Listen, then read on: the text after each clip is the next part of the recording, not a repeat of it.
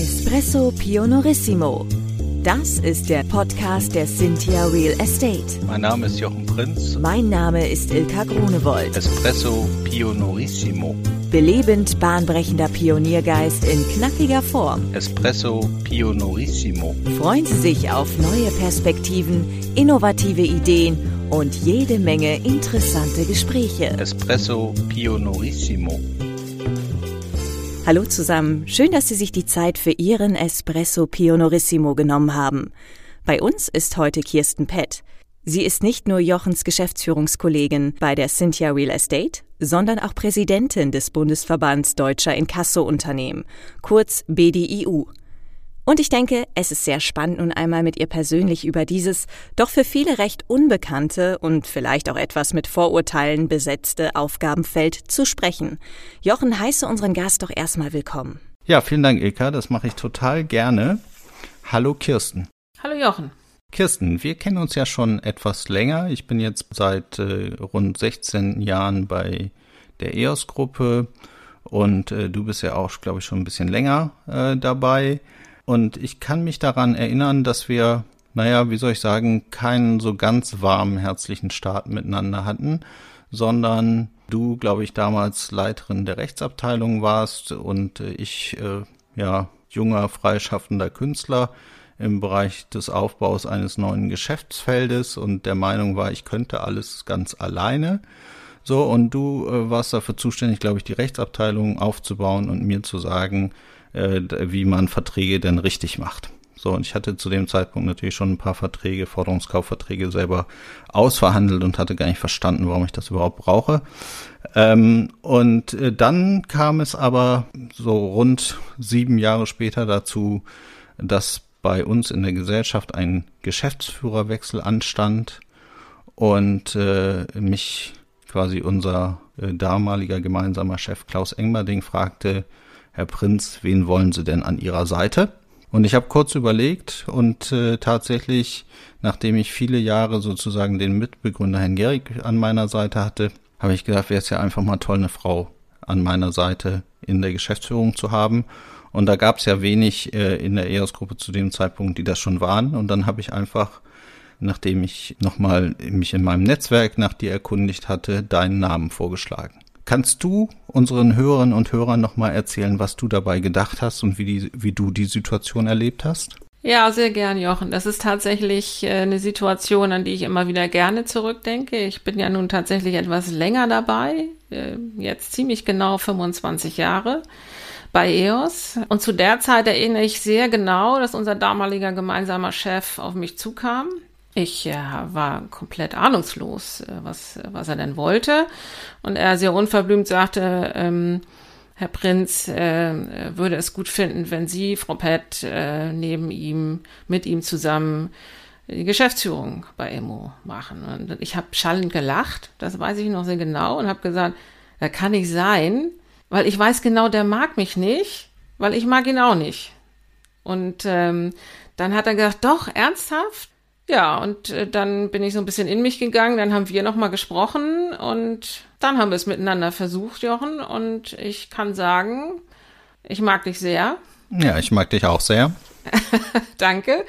Und ähm, muss sagen, ich bin sehr, sehr happy, dass du diesen Mut hattest, tatsächlich auch zu sagen, nicht nur eine Frau, sondern auch jemand, von dem du nicht anfang, von Anfang an wusstest, ja, das klappt super, sondern das war ja durchaus ein etwas kontroverser mhm. Start in unserer Zusammenarbeit.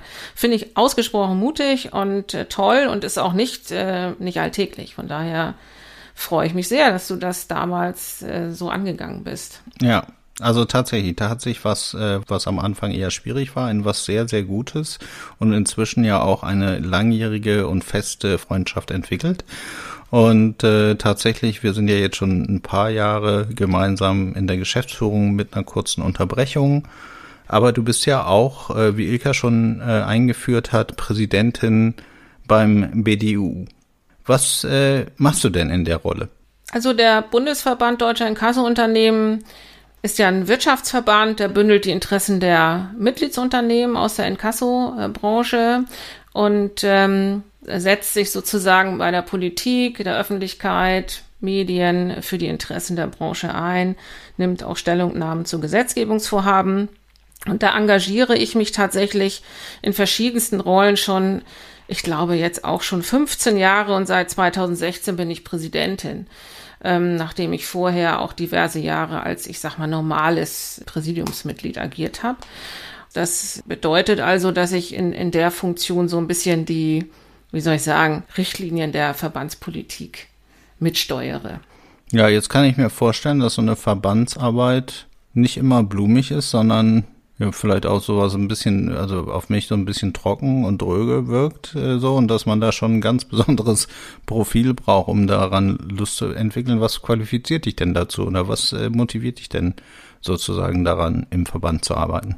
Also mich motiviert schon immer auch auch im Job und das oder in der bei der Arbeit besser gesagt schon immer etwas bewegen und bewirken zu können. Das habe ich mhm. immer geschätzt, auch bei EOS äh, so zu arbeiten und ähm, im Bundesverband kann man eben dann auch etwas bewegen und bewirken und zwar nicht nur für, die, für das eigene Unternehmen, sondern für die Branche. Und das motiviert mich total, dass ich hier in dieser Funktion wirklich übergreifend nicht nur Partikularinteressen durchsetzen kann, sondern wirklich eine Deutungshoheit in der Branche gewinnen kann mit dem Verband zu den Themen, die uns als Branche umtreiben. Und das ist alles andere als trocken. Also ähm, das ist, du hast aber völlig recht, nicht immer vergnügungssteuerpflichtig. Mhm. Das kann schon auch mal heftiger zugehen, sowohl intern als auch extern, weil der Bundesverband ist ja sehr heterogen. Das heißt, da sind Kleinstunternehmen drin als Mitglieder und große wie unser, äh, also große Konzerne. Und dass die Interessen durchaus mal unterschiedlich sind, das liegt ja auf der Hand. Also von daher gibt es da auch durchaus Spannungsfelder und ähm, Herausforderungen, sagt man ja, ja. heutzutage. Und äh, der Bundesverband äh, hat ja auch, glaube ich, nicht nur Verbindungen sozusagen zu den Mitgliedsunternehmen, sondern ist, glaube ich, auch ein wichtiger Verband, der die Politik berät, ne, in den Ausschüssen. Genau, also der Bundesverband hat sich äh, in den letzten Jahren einen extrem guten Ruf erarbeitet äh, durch konstruktiven Input, wenn es um Gesetzgebungsvorhaben geht. Das heißt, er ist auch gefragter ähm, Ansprechpartner bei Gesetzesbestrebungen, insbesondere das Bundesjustizministerium kommt tatsächlich auch aktiv auf uns zu, mhm. äh, um sich im Vorfeld zu beraten oder zu diskutieren und ähm, Stellungnahmen einzufordern äh, von uns, aber auch von anderen Verbänden selbstverständlich, die möglicherweise tangiert sind, aber eben auch ähm, Anhörungen, Expertenanhörungen im Bundestag. Okay. Dazu werden wir dann auch eingeladen. Ja. Und dazu hattest du mir auch schon mal erzählt, hattest du auch schon Termine mit richtig tollen Politikern, so zum Beispiel, glaube ich, auch mit Angela Merkel, ne? Ja, da will ich jetzt nicht, nicht zu viel blöffen. Also einen Termin mit ihr persönlich hatte ich insofern nicht. Es gab Termine, wo sie teilnahm, mhm. aber wir hatten jetzt keinen Face-to-Face. -face. Okay, wer war denn so der spannendste und aufregendste Politiker, den du jemals getroffen hast bei deiner Arbeit als Präsidentin? Oh, da gibt es viele. Also die Bundesjustizministerin damals, Katharina Barley zum Beispiel, mhm. ist äh, so eine Frau gewesen, die mich sehr beeindruckt hat, die ich auch, äh, das ist ja auch äh, durchaus hilfreich, sehr sympathisch fand im Austausch. Nun muss man dazu sagen, dass man nicht immer gleich die Ministerebene hat, wenn man ähm, über Inkasso oder Gesetzgebungsvorhaben diskutiert, sondern die Arbeitsebene ist dann meistens etwas weiter darunter auf Staatssekretärsebene. Und äh, da haben wir aber auch einen sehr guten Draht, aber nichtsdestotrotz trifft man eben auch mal ähm, herausragende Politikerinnen und Politiker. Wir haben jetzt seit einigen Jahren zum Beispiel Frau Zypries, ehemalige Bundesjustizministerin, als Ombudsfrau im Verband. Das ist ja auch eine gestandene Persönlichkeit mit unheimlich viel politischer Erfahrung. Und das ist jedes Mal wirklich ein Genuss, sich mit ihr auch auszutauschen zu gesellschaftlichen, aber auch politischen mhm. Themen. Und lernt man die Menschen sozusagen in den Gesprächen dann nochmal anders kennen? Als ja, man sie vielleicht so in der Öffentlichkeit wahrnimmt? Ja, ich, ich finde schon. Es kommt natürlich immer ein bisschen auf das Setting an, auf den Rahmen, auf darauf, ob Fremde, andere dabei sind und ob es darum geht, dass diese Personen auch gerade eine Rolle spielen. Nicht? Das ist natürlich mhm. ähm, bei einer Expertenanhörung im Bundestag was anderes, als wenn man zusammen Kaffee trinkt im Bundestagsbüro keine Frage. Mhm. Da kann man auch durchaus mal sich austauschen, wie der Urlaub war oder ähnliche Dinge, die dann eher ins Private gehen. So etwas kommt natürlich in, auf so einer reinen Fachebene nicht so vor. Aber man kommt schon sehr viel dichter dran an diese Persönlichkeiten. Und ich habe auch, das ist mir auch nochmal wichtig zu sagen, im Rahmen der letzten Jahre viele meiner eigenen Vorurteile abgebaut. Denn äh, man hat ja so ein Bild zu Politikern, so wie es auch ein Bild zu Inkasso gibt. Ne? Gibt es eben auch ein Bild zu Politikern und Politikerinnen.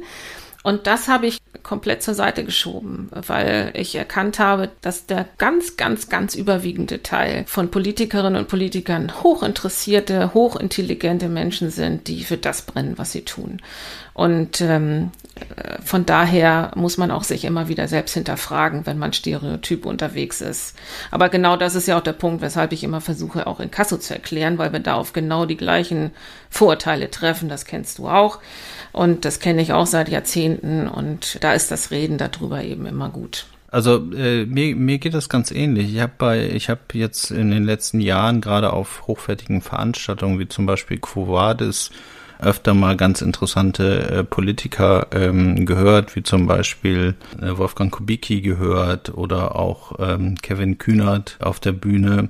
So, und tatsächlich, was ich interessant war, also ist ja egal, ob man jetzt für die Partei steht oder nicht, aber was ich halt bei den liberalen oder bei den äh, demokratischen Parteien gut finde, die meinen das ernst mit der Demokratie, ne? Also ja. da, da ist es vollkommen okay, dass jeder so seine Meinung hat und jeder die auch kundtut und sie einbringt und es geht im Prinzip darum, gemeinsam was zu erringen, was für möglichst viele gut ist. Genau. So, und den, den Eindruck habe ich halt sehr viel stärker, wenn ich dann mir einzelne Positionen anhöre und dann ist das auch nochmal anders, als wenn die im Fernsehen sind und dann an irgendwelchen Talkshows teilnehmen, ähm, äh, wenn sie dann in echt auf einer Bühne sitzen. So, und man hat so einen Face-to-Face-Eindruck. Man lernt irgendwie die Position und die Begründung, also jeder, jede Meinung ist für sich gesehen plausibel. Mhm. Ja, ist ja egal, ob man die jetzt mag oder nicht mag, aber eine Meinung ist halt grundsätzlich plausibel und die Gründe,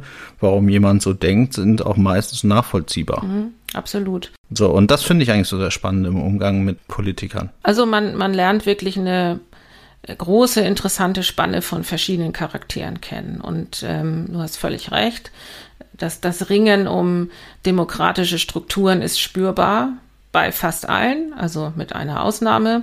Mhm. Und ähm, das finde ich auch nochmal sehr, wie soll ich sagen, das macht mich stolz tatsächlich auch. Das macht mich auch wirklich stolz. Ja. Das zeigt dann aber auch natürlich nochmal gerade so die Entwicklung der letzten Jahre, dass äh, Demokratie kein Selbstverständnis ist. Ne? Dafür muss man was tun, dafür muss man argumentieren, kämpfen in Anführungszeichen. Das Wort kommt einem aktuell ein bisschen schwer über die Lippen, aber man muss Engagement haben ähm, und sich engagieren für demokratische Strukturen, für den Erhalt. Mhm. Ja, und ich glaube, was ganz wichtig ist, man muss sich auch einander zuhören und die Bereitschaft haben, dem anderen seine Meinung zuzugestehen und auch wenn man vielleicht einer anderen ist, aber das hilft ja in der Politik und im Leben und ja. überall, ne? Also nicht nur zu reden, sondern auch mal zuzuhören. Genau, zuzuhören und ähm, dann im weiteren Verlauf auch eine vernünftige, wertschätzende Streitkultur zu entwickeln. Also nicht das Niederbrüllen, was wir ja manchmal gesehen haben in den letzten Monaten bei, bei irgendwelchen Demonstrationen, sondern tatsächlich der Austausch von Argumenten. Ja, ganz wichtig. Statt von Farbbeuteln, ne? Richtig. Das, und das Miteinander reden statt übereinander reden. Ja. Gut, das ist ja insgesamt ein guter Tipp für alle. ja, stimmt. Und insofern äh, vielen Dank für den Ausflug in die Politik. Was äh, reizt sich denn besonders an deinem Aufgabenfeld als Präsidentin? Also es ist ähm, tatsächlich haben wir das eben kurz angesprochen, ähm, das Miteinander reden und, und das ähm, also Themen bewegen, nach vorne bewegen, sie ein Stück weit treiben, sie an mich nehmen und umzusetzen. Also ich arbeite ungern einfach nur eine Agenda ab, sondern ich möchte die Themen meiner Agenda oder unserer Agenda selbst definieren. Das ist, äh, also ich bin dann eher die agierende statt die reagierende Person. Und das reizt mich, dass ich das in dieser Funktion als Präsidentin natürlich ganz anders machen kann, als wenn ich dieses Amt nicht hätte, sage ich mal. Man hat ganz einfach eine andere Möglichkeit, aktiv zu sein und für die Branche gestalterisch zu wirken. Das ist etwas, was mir Spaß macht und was mich motiviert. Okay, das verstehe ich. Ich würde gerne noch mal eine, eine, eine Verbindung schaffen zu deiner Kindheit wenn du Lust hast. Mhm. Ich habe mal eine Frage, so vor 30 Jahren, als du noch so 15 warst oder 12 oder so. Ja. Also so im Alt, im zarten Alter von zwölf Jahren. Was hast du da gemacht? Womit hast du dir die Zeit vertrieben? Womit äh, konntest du nicht aufhören? Also wofür hast du gebrannt? Also das ist deutlich länger her als 30 Jahre, als ich zwölf war, lieber Jochen. Vielen Dank für das charmante Kompliment. Ähm, aber als ich so äh, junger Teenager war, das meinst, meinst du sicherlich, da habe ich, glaube ich, das gemacht, was viele Mädchen jedenfalls zu meiner Zeit äh, gemacht haben. Ähm, wir kannten weder Handy noch Internet noch sonst was. Das gab es damals noch nicht. Wir sind Fahrrad gefahren, wir sind an den See im Nebenort gefahren, geschwommen, geschwommen. Äh, wir haben natürlich über Jungs geblödelt, ähm, vielleicht auch schon mal angefangen, ein bisschen zu flirten. Es war ein ganz normales, sehr glückliches äh, Mädchen-Teenager-Leben, sag ich mal. Ähm, mich mit Freundinnen getroffen. Und die großen Themen dieser Welt besprochen? Nein. Nein? Nein, das, das war kein Thema. Und warst du damals äh, Klassensprecherin oder sowas? Ja, war ich auch mal. Oder Schulsprecherin? Nee, so weit habe ich es nicht gebracht. Aber Klassensprecherin war ich auch mal, ja. Ja. Und ich habe auch äh, eine Schülerzeitung mit rausgebracht, tatsächlich zu der Zeit der ähm, ersten Volkszählung. Wir sind ja jetzt kurz da mhm. vor der nächsten ähm, äh, Zensus, oder? Ja. Und da äh, ging dieses Big Brother is watching you rum. Und da ähm, habe ich immer noch die Zeitung, die wir damals rausgebracht haben. Und muss sagen, meine Herren, ich hatte tatsächlich so äh, revolutionäre Gedanken, weil ich war total dagegen. Und äh, ich bin deutlich entspannter geworden. Und äh, warum äh, war dir das so wichtig? Äh, war das so ein bisschen das Gefühl, sich für andere einzusetzen und für andere Interessen oder für Werte und Moralvorstellungen? Oder warum hast du das mit der Schülerzeitung oder mit der ich, ja, ich, also ich, mit der Klassensprecherin gemacht? Ich glaube, ich würde jetzt übertreiben, wenn ich das tatsächlich damals schon so in, hätte in Worte fassen können, wie du es gerade gesagt hast. Das, das ist wahrscheinlich eher so ein intrinsisch motiviert gewesen, das zu tun. Aber es hat mich schon mhm. umgetrieben, äh, tatsächlich dieses Thema Big Brother is watching you. Aber auch, ich hatte zum Beispiel die Idee, Mensch, wir müssen vielleicht mal Abiturienten der Vor, Vor, Vor, Vor, Vorgängerjahre interviewen. Was ist aus denen geworden? Also schon auch ein Interesse an anderen Menschen. Das kann ich schon sagen, so in der Retrospektive, dass das ein Motor war, ähm, das zu tun. Das stimmt. Ja, und dann findet sich das ja jetzt so in der Verbandsarbeit auch ein Stück weit wieder, ne? Ja, stimmt. Äh, tatsächlich habe ich äh, diesen ähm, Schluss noch gar nicht gezogen. Das kommt jetzt tatsächlich von dir als erstes. Ja, äh, ja toll. Also gut, dass wir mal drüber gesprochen haben. Jetzt kommen wir so ein bisschen ja in dieses Wertethema. Ihr, ihr habt ja beim BDU auch einen Code of Conduct entwickelt mhm. in kurzer Zeit. Warum habt ihr das gemacht? Was war der Hintergrund? Also, ich würde mal sagen, dass das so ein Stück weit mein Baby ist oder war ich hatte ja schon vorhin gesagt, dass ich äh, mehr als 25 Jahre jetzt in der Branche bin und ich habe die Vorbehalte gegenüber der Inkassobranche nie verstanden. Und ich habe mhm. mich auch persönlich äh, angegriffen gefühlt, will ich mal sagen, ob dieser Stereotypen äh, Vorbehalte. Das führte so weit, dass ich bei Abituriententreffen gar nicht sagen mochte, was ich beruflich mache und habe dann gedacht, Mensch, das kann doch nicht sein. Wir machen doch einen ordentlichen Job und sind Teil des Wirtschaftskreislaufs. Ähm, warum ist das so? Und ähm, dann kam es irgendwann dazu, dass ich gedacht habe, wir müssen einfach erklären, was wir tun, wie wir arbeiten und auf welchem Wertefundament wir agieren. So, und das, da, da fing es dann ja schon an, so etwas auch innerhalb der EOS-Gruppe aufzusetzen. Aber als ich dann ins Präsidium kam und dann auch Präsidentin wurde, war das sehr schnell, nämlich ein Jahr danach auch so, dass ich gesagt habe, so, das ist jetzt mein Projekt oder Prozess. Ich sage immer extra, das ist kein Projekt, weil es nie zu Ende ist, sondern ein Prozess. Und 2017 haben wir damit angefangen und wenn man sich dann überlegt, 2020 haben wir ihn verabschiedet, da ist schon ein bisschen Zeit vergangen und dazwischen lagen unzählige Diskussionsrunden, Telefonate, nachher während Corona natürlich alles digital, äh, auch kontrovers, das kann man sich gut vorstellen. Aber am Ende, kommen wir wieder zu der Zufriedenheit, war ich sehr, sehr, sehr glücklich im September 2020, als wir einstimmig abgestimmt haben und äh, gesagt haben, das ist unser Code of Conduct. Und das ist deshalb wichtig, das Ding, weil es dafür sorgt, dass wir unsere Arbeit transparent erklären. Also der Lebenszyklus einer Forderung wird aufgeschrieben. Das ist ja nicht nur ein One-Pager, wo steht, wie toll wir sind, sondern da wird ganz genau erklärt, was machen Inkassounternehmen zu welchem Zeitpunkt des Forderungseinzuges und an welche Regeln haben sie sich zu halten.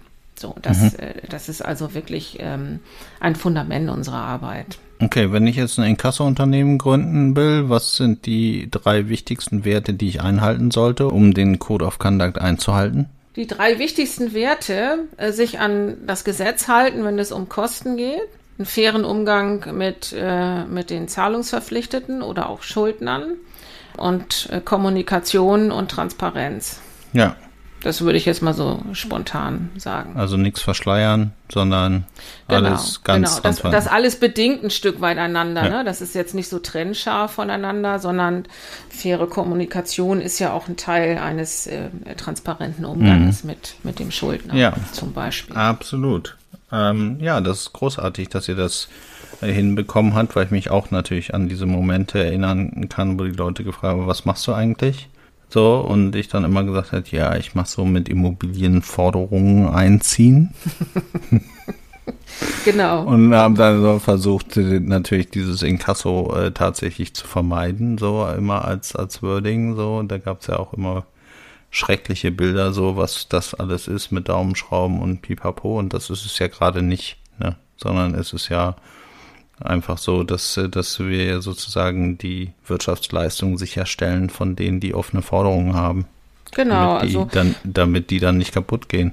Ein, ich würde mal sagen, ein wichtiges Rädchen im Wirtschaftskreislauf. Das, das sind wir auf jeden Fall.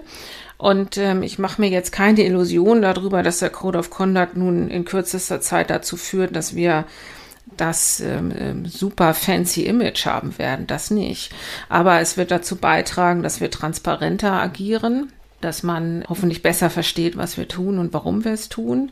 Und es ist vor allen Dingen ein Beitrag zu meinem Mantra Reden hilft, sage ich ja immer, mhm. und zwar miteinander und nicht übereinander. Das heißt, dieser Code of Conduct ist auch ein Mittel für den Verbraucher zu sagen, hey Leute, ihr habt euch diese Regeln gegeben und Unternehmen XY verstößt da gerade gegen, mach mal was. Also es ist auch ein Spiegel, in, in den wir selber reinschauen, finde ich. Also, ja, und gab es denn auch schon Unternehmen, die dagegen verstoßen haben? Also wie seit Jahrzehnten gibt es ja beim BDU eine Beschwerdestelle, wo sich jeder hinwenden kann. Und seit einigen Jahren haben wir ja auch die Ombudsfrau, Frau Zypries. Und ähm, Beschwerde heißt nun nicht immer, also ich sage mal, definiere Beschwerde. Ne? Das ist ja für mhm. denjenigen, der sich beschwert, sicherlich eine Beschwer, wenn er in Anspruch genommen wird. Aber zu 99,9 Prozent wird er in, zu Recht in Anspruch genommen. Aber es, es gab jetzt in der letzten Zeit auch, ähm, jetzt muss ich gerade überlegen, zwei Fälle, wo wir gesagt haben, hm, liebes Mitgliedsunternehmen, äh, das bitte zukünftig nicht mehr, bitte ändern. Also da sind wir dann mit dem Mitgliedsunternehmen im Gespräch. Das gehört auch zur Fairness dazu, dass man erstmal mit mit den Mitgliedern spricht und sagt, hier, das und das ist vorgefallen, darüber beschwert man sich und das ist eigentlich nicht, äh, nicht erlaubt stell das bitte ab. Und das wurde dann auch gemacht. Also ja, um deine Frage zu beantworten, die gab es, aber die konnten auch äh, bereinigt werden. Okay. Das heißt, äh, es ist im Prinzip auch ja eine Qualitätssicherung da und der Code of Conduct ist jetzt nicht nur irgendwie so ein Scheinending, sondern es ist tatsächlich ein ja, eine wichtige Regularie, die auch alle Mitglieder dann entsprechend einhalten müssen. Exakt, das ist genau richtig formuliert und es ist vor allen Dingen keine Handlungsempfehlung, was äh, vielleicht so mhm. äh, ankommen könnte, so nach dem Motto, ja, mache ich oder lasse ich sein. Nein, wer Mitglied im BDU sein möchte, muss zwingend den Code of Conduct einhalten. Wenn er das nicht möchte, kein Problem, dann muss er nur austreten, dann gehört er nicht mehr zum Club. Okay. Das heißt, äh, es gibt schon ein paar Bedingungen, um Clubmitglied äh, sein zu dürfen und das alleinige Bezahlen des Beitrages reicht nicht aus. Nein. Das ist ja, ein, ist ja ein tolles, tolles Qualitätsmerkmal, was der BDU dann hat. Ja. Ich habe noch, ich habe noch eine letzte Frage an dich, ähm, Kirsten. Hast du denn das Gefühl, dass die Politik und die Öffentlichkeit auch dankbar sind für dein bzw. euer Engagement? Oder ja. äh, wird man da eher so lästig? Also zum überwiegenden Teil Dankbarkeit weiß ich jetzt nicht, ob, ob das das richtige Wort ist. Ähm, Interesse und äh, doch, vielleicht passt sogar Dankbarkeit, weil durchaus Politiker sagen, ach, das habe ich ja gar nicht gewusst. Gut, dass Sie mir das mal erklären. weil mhm. ähm, wir sozusagen auch Gesetzgebungsvorhaben mit denen zusammen bis vom, vom Ende her denken. Was passiert, wenn? Ne? Also welche Folgen hat das? Und die Dankbarkeit insofern doch richtig, weil ich finde, diese Fachkenntnis kann jetzt auch nicht jeder haben. Und genau dafür sind wir dann ja da, das dann auch zu erklären und zu sagen, äh, so und so äh, funktioniert das, was wir tun. Und wenn Sie das so und so ändern, passiert das und das. Also das, das ist dann schon auch ein sehr wertschätzender Austausch beidseitig und eine Dankbarkeit über diesen Input und die Informationen dazu. Das habe ich bisher sehr erlebt und damit habe ich auch am Anfang meiner ganzen politischen Arbeit nicht gerechnet. Ich habe nämlich eher damit gerechnet, dass sie sagen, oh Gott, die schon wieder. Ist aber nicht so, sondern da ist ein hohes Interesse. Ja, kommen Sie mal vorbei, unterhalten wir uns drüber. Das ist nicht immer so, dass Sie sagen, ich stimme Ihnen vollkommen zu, Frau Penn. Das ist ja alles richtig, was Sie sagen, sondern die sagen auch, nee, nee, ich habe da eine andere Meinung. Das ist nicht immer Kuschelkurs. Ist auch mhm. kontrovers. Aber es ist ein ein konstruktiver Dialog miteinander. Und das ist das Wichtige dabei. Ja, ich glaube, unsere Hörerinnen und Hörer müssen wissen, es gibt ja in Deutschland, glaube ich, so um die 600 Inkasso-Unternehmen. Ja, es gibt sogar noch ein bisschen mehr. Es gibt, äh, glaube ich, so um die 1000, weil wenn du da die ganzen Handwerkskammern und Handelskammern und sowas dazu packst, die sind formal gesehen auch ein Inkasso-Unternehmen. Aber ähm, die registrierten Unternehmen an sich dürften dann vielleicht so 800 sein.